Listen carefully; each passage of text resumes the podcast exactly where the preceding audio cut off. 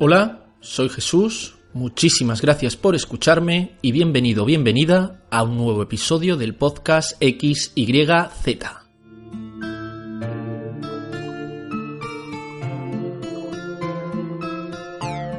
Locura y genialidad son términos relativos que tienen en común estar fuera de la normalidad. Hoy vamos a hablar de un personaje que representa a la perfección esta frase. Hoy vamos a hablar del pintor Vincent van Gogh.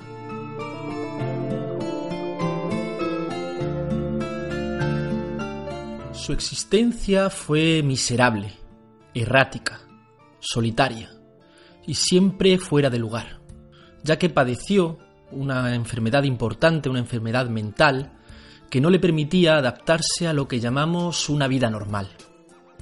Sin embargo, su obra es de una genialidad indudable. En ella nos adentra en lo más profundo del abismo de su ser, en los sentimientos más oscuros de su alma, y lo hace a través de retratos, representaciones naturales y escenas cotidianas vistas a través de un cristal muy especial, el cristal de la desesperación, el cristal de la locura, el cristal de la genialidad.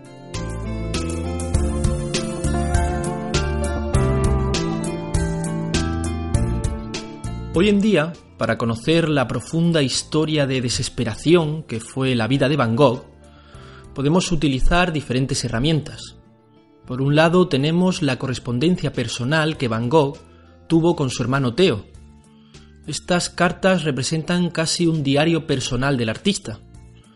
Por otro lado, podemos entender su vida a través de sus pinturas y de la evolución de las mismas a lo largo del tiempo. Pero también es necesario entender lo que fue su enfermedad y cómo lo dotó de una sensibilidad muy especial. Esto es lo que quiero que sea el episodio de hoy, así que si te parece interesante, comenzamos.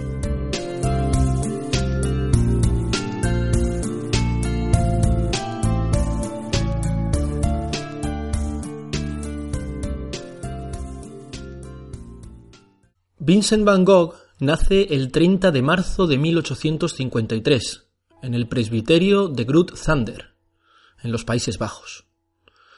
Es hijo de Theodorus van Gogh, el recto pastor calvinista de la comarca.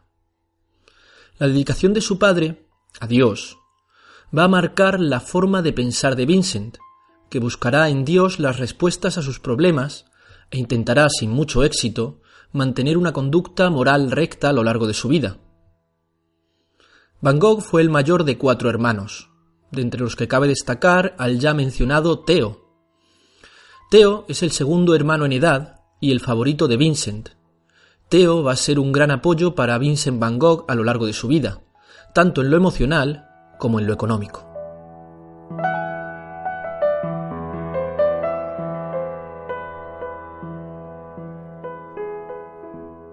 Partir de los 16 años, Vincent pasa por diferentes trabajos en los que no llega a encajar.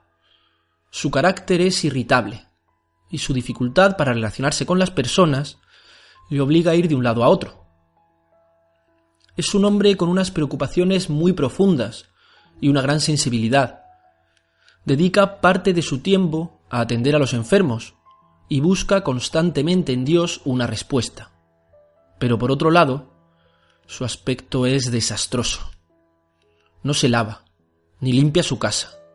Viste mal y duerme en su chimenea. Los que lo conocen llegan a definirlo como poseído por una especie de locura mística.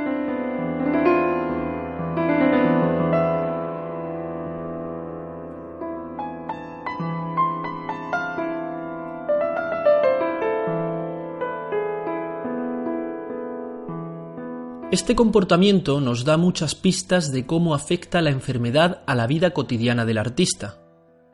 En cualquier caso, su incapacidad para adaptarse lo lleva a romper totalmente con su pasado, y esta fase de inestabilidad laboral culmina con un Van Gogh decidido a tener un nuevo comienzo, un Van Gogh decidido a dedicarse por completo a la pintura, ya que esta era la única manera en la que podía transmitir la profundidad de su ser.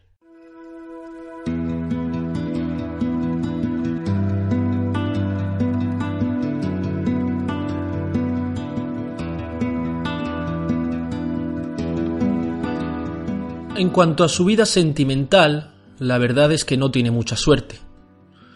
Primero se enamora de Ursula Lawyer, la hija de su casera en una pensión de Londres, pero ésta lo rechaza con brusquedad, y él responde aislándose aún más. Su carácter se vuelve huraño y sombrío. Después se enamora de una de sus primas, que también lo rechaza. Él, según los testimonios, en un acto de prueba de su amor, se quema la mano hasta caer desvanecido.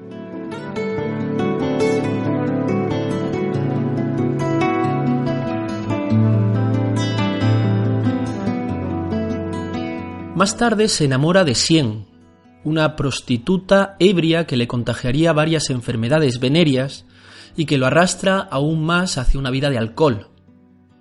Y finalmente tiene un idilio con una vecina que acaba con ella intentando quitarse la vida.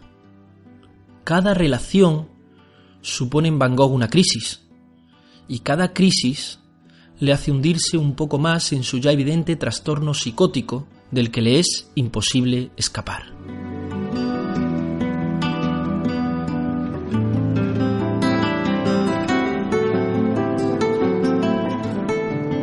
En cuanto a su obra, Van Gogh es esencialmente autodidacta. Es un pintor intuitivo que reconoce sus limitaciones técnicas, pero que establece su propio patrón.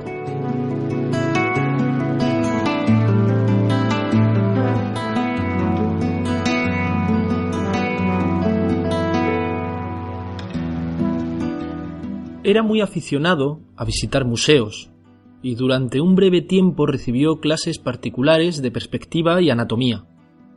Además, estuvo siempre en contacto con el mundo del arte, ya que varios de sus familiares eran comerciantes de arte y artistas. Esto le permitió conocer a grandes pintores del momento que sin lugar a dudas influyeron mucho en su obra.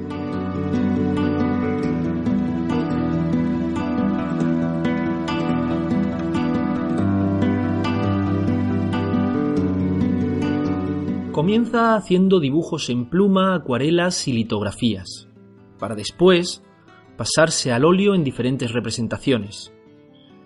Dibuja la cotidianidad, campesinos, marinos, flores, paisajes, cabañas, cosas naturales, sencillas y familiares.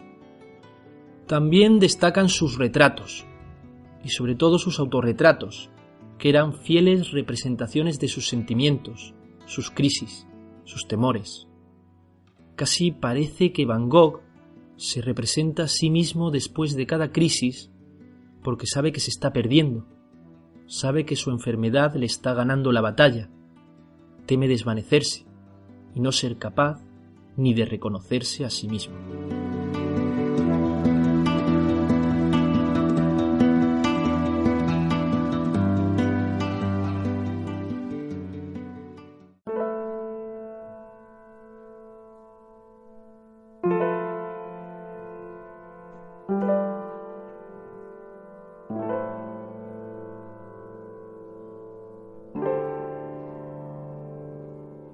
La época más fértil de la obra de Van Gogh fueron sus últimos años.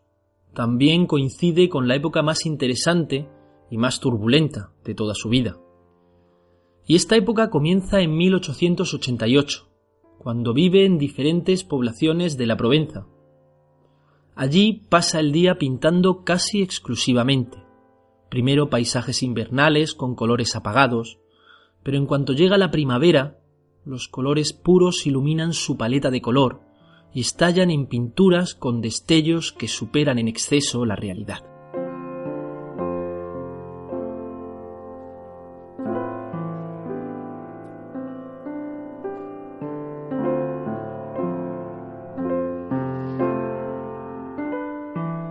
Vincent se obsesiona con el color amarillo, se traslada a una casa cuyas paredes cubre con diferentes versiones de uno de sus más famosos cuadros, los girasoles. Esta es una época de felicidad y tranquilidad para el pintor, en su casa amarilla, con sus girasoles. Pero esto va a cambiar muy pronto. Van Gogh invita a su casa a uno de sus mejores amigos, el pintor Gauguin. Vincent espera con ilusión la llegada de su amigo e incluso comienza a llamar a su casa la casa de los amigos.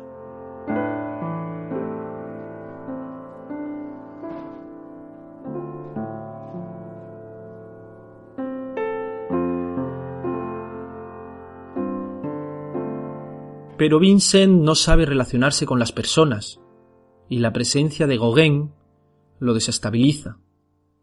Empiezan a discutir habitualmente y Van Gogh comienza a comportarse de forma extraña. Reacciona de manera violenta. Contempla a oscuras y en silencio a su compañero mientras éste duerme, y camina detrás de él, por la casa, con aire somnoliento y una navaja en la mano.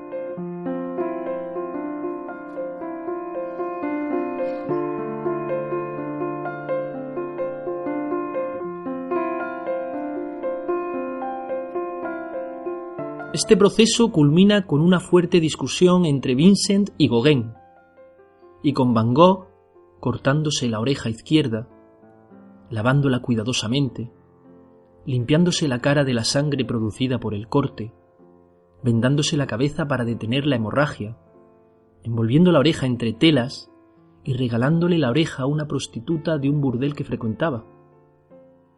Van Gogh deja representada la desesperación emocional de este momento en su autorretrato con la oreja cortada.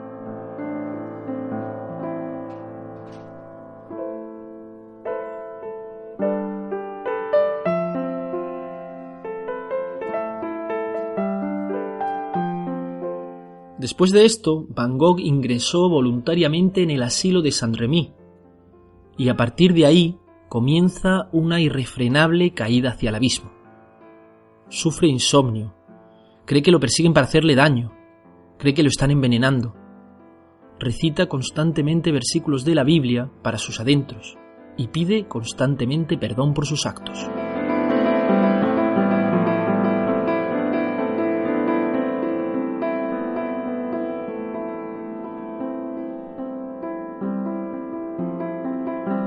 Son momentos de auténtica locura, donde tiene alucinaciones se revuelca por el suelo, se come la pintura y hasta intenta quemar sus propios cuadros.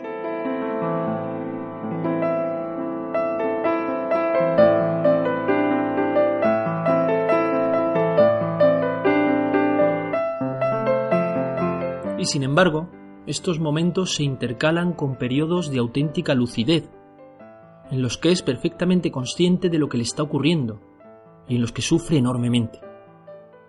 Imagina lo que debe ser tener la conciencia de que no eres capaz de controlar tu propia mente. Está aterrado. Y lo representa con sus grandes espirales agitadas, turbulentas, oscuras. Vuelve a sus orígenes, a Holanda, su tierra natal, pero solo a través de sus pinturas. Su último autorretrato es en un color azul verdoso, con una mirada que nos transmite una calma aterradora.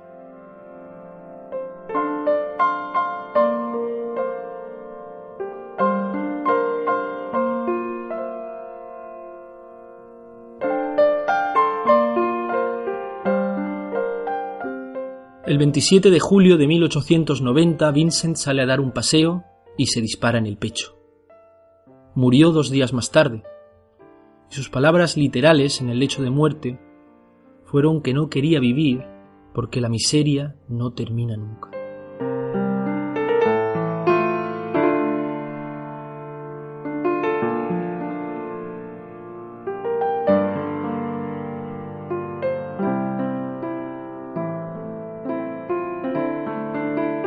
Los síntomas que Van Gogh manifestó en su vida, como la pérdida del contacto con la realidad, la brusquedad, las respuestas inadecuadas, la tendencia a mirarse en el espejo, sus delirios de persecución, sus alucinaciones, todos estos síntomas coinciden, según los expertos, con un diagnóstico de esquizofrenia.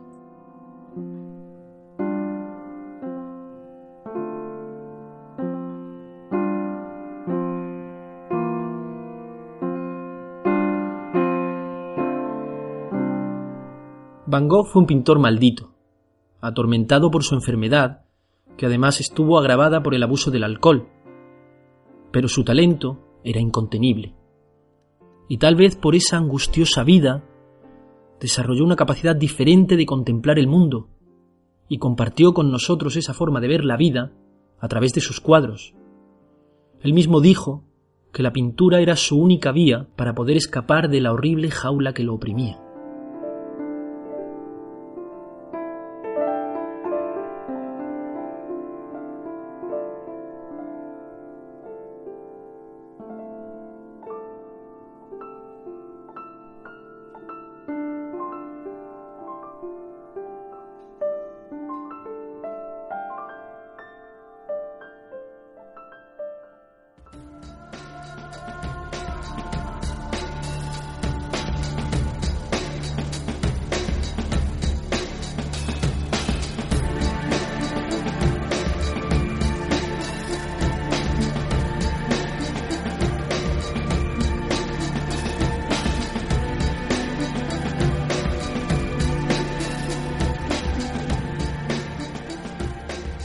Pensamos que la locura es el abismo de la razón donde la cordura se esfuma con un humilde eco.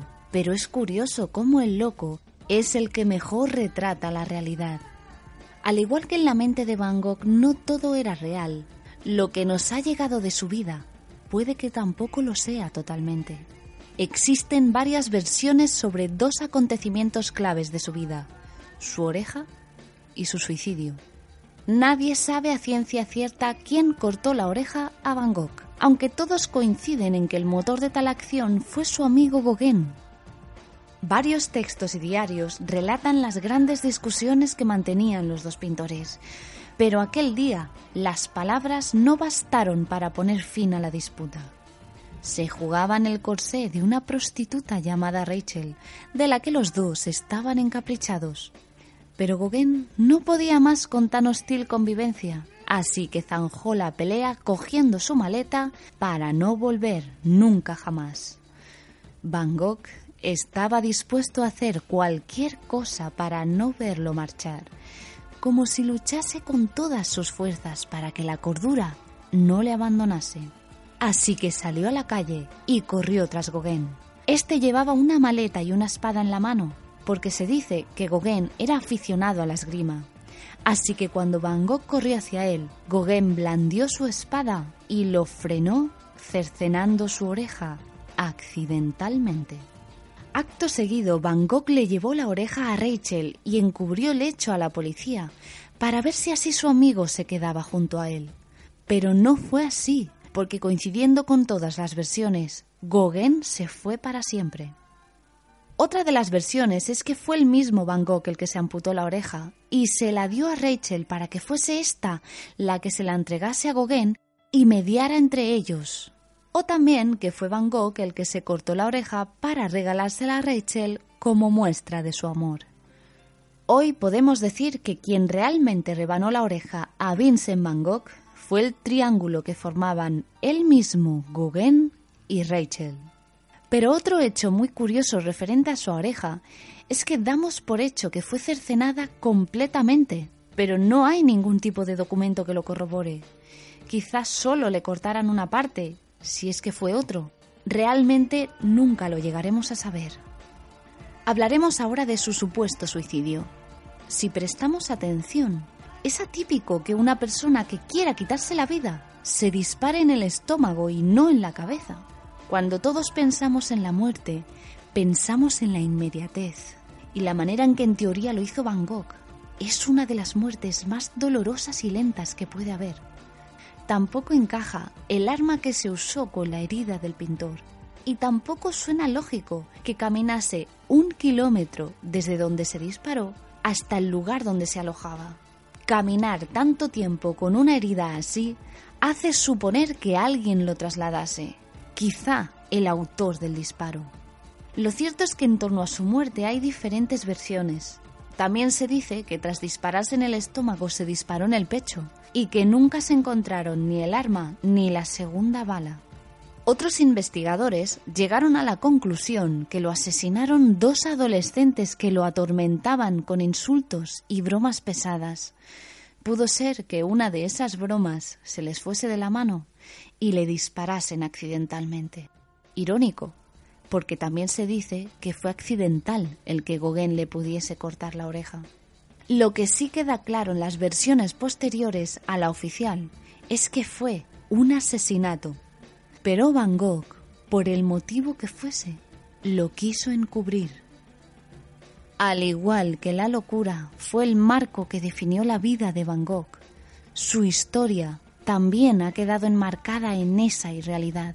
Puede que hubiese sido otro quien le cortase la oreja y puede que lo asesinaran. De lo que sí tenemos solo una versión y de lo que podemos estar completamente seguros es que irónicamente la locura retratada en sus cuadros le resulta bella a la cordura.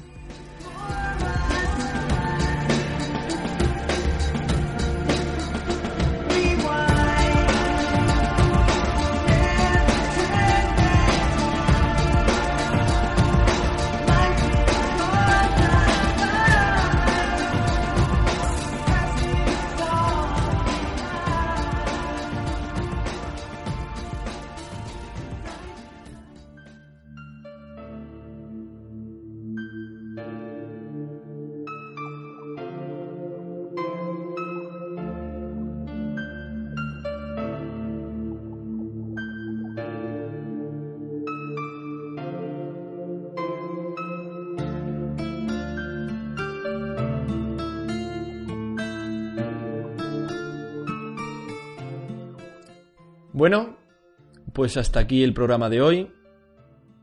Agradecer en primer lugar a Anabel Gil por la colaboración en este podcast, eh, poniendo su preciosa voz a nuestra disposición. Podéis escuchar además a Anabel Gil con sus audiorelatos originales, escritos por ella en su canal La Voz de Dulcinea, el cual os recomiendo. También quiero agradecerte a ti que escuches este podcast Espero que haya sido de tu agrado y sobre todo agradecerte teniendo en cuenta la poca regularidad con la que publico. Me gustaría mejorarlo, pero es algo que digo siempre, así que no sé si seré capaz de llevarlo a cabo. En cualquier caso, muchísimas gracias por escucharme, nos escuchamos en el próximo episodio y adiós.